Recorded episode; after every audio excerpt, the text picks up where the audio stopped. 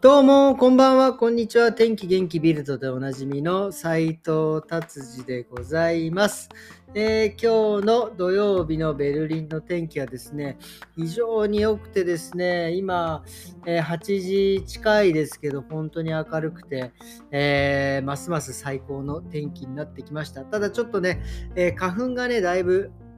えー、来てますね、えー、鼻がもうムズムズしてるし、ただもうね、僕は今この花粉対策としては、まあ、まあ、今はね、コロナだから、まあちょっと、えー、まあドイツはもう、なんですか、マスクそんなもう義務じゃないんですけど、え花粉がひどい時はもうマスクしてもですね、昔だったらマスクしてたらもうとんでもなかったんですけども今はねそういう状況でもないので普通にあのコロナじゃなくてこう花粉としてえー、花粉対策としてマスクをしたりしてますね。はい、じゃあ行きましょう。ビルドですね。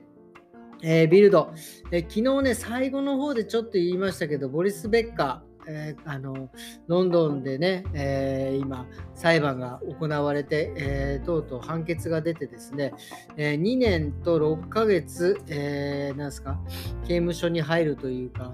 懲役というか、ね、になりましたね。なんか、なんだかちょっとよく分かりませんが、何回か破産宣告をしてて、え、なんか4億円なんか隠してた申告しなかった？まあちょっとよく分かりませんがね、なんかとにかくいろいろもう借金があって、もう火の車みたいな、えー、感じで、ドイツでもね、2002年になんかあの破産宣告して、これ破産宣告っていろんな国で破産宣告できるんですか？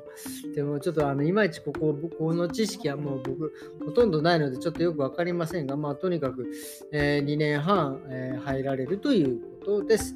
はい、じゃあビルド行きます。あ、もうビルド行ってますね。すいません。えーとですね、値上げですね、またね。今度は乳製品。この間もちょっとバターの話ちらっとしましたけど、25%アップですよ。これほんととんでも25%アップってこれ本当に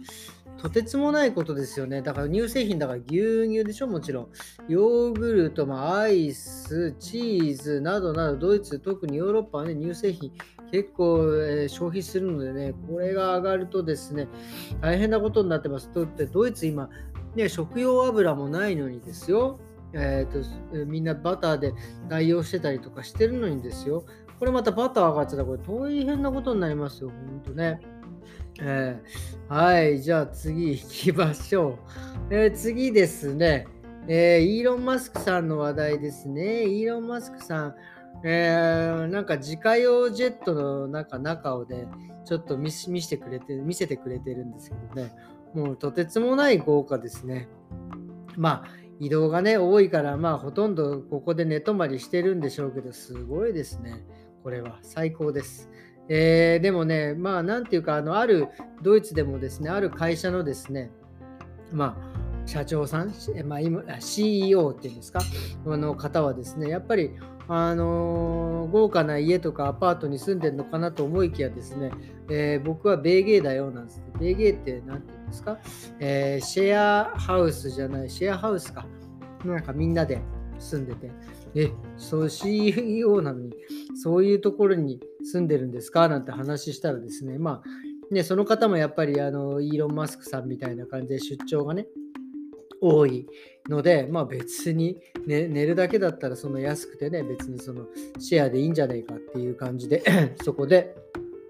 えー、寝泊まり、寝泊まりっていうか、えー、借りてるみたいですね。まあ、まあ、ある会社のまあ、結構ドイツでは、ドイツのアマゾン的な会社のね、すごい大きい会社の社長さんがそんな感じですから、あなるほどなっていうふうに、えー、思いました。はい、じゃあ次はですね、これ僕初めてこの記事で知ったんですけど、ドイツで、えっ、ー、とですね、お医者さんに行って薬をもらうときに処方箋で、まあ、レセプトっていう、日本でもレセプトっていうんですけど、これがですね、もうあの、実は結構前から、何て言うんですか、e レセプトって言って、電子処方箋を受け取れるんですってね。でもなんか結構その採用というか何か仕組みが何かうまいことできてなくてなかなか採用されてなくて2022年の1月1日から正式にするって言ってたんですけど、なんかなかなかそれが伸び伸びになっているみたいです。でも、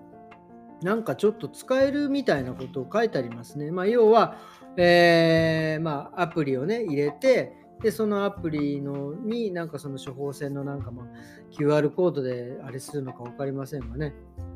そういう風にする感じなんでしょうね。まあ、どんどんどんどんペーパーレスに、ね、なって、まあいい、いいんじゃないかなと思います。はい、じゃあ次はですね、さっきの言っていた花粉症のあが記事が出てますね。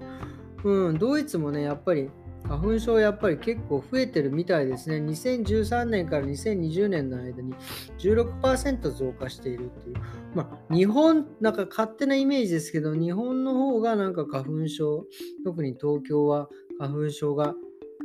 多いイメージですね。あの花粉ってあの都会に、えーと、花粉症ってね、都会の人にしかならないくてですね、これなんでそうなるかっていうと、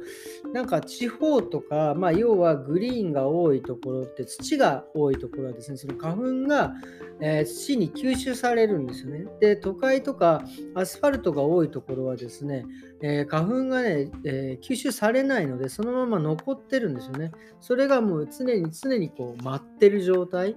で、だからそれを常に常に吸ってるとですね、その体内ので花粉を処理できなくなって、こう僕みたいに鼻が止まらなかったり、まあ、目が痒くなったり、頭が悪くなったりね、っていうような 感じになってしまうんですね。これね、だからこれはね、あの、多分、こうちょっと土の多いところに行くとか土が多くすればこれはね多分大丈夫なないかなというような感じです。まあ僕はねもう本当結構もうドイツ来てから結構ずっと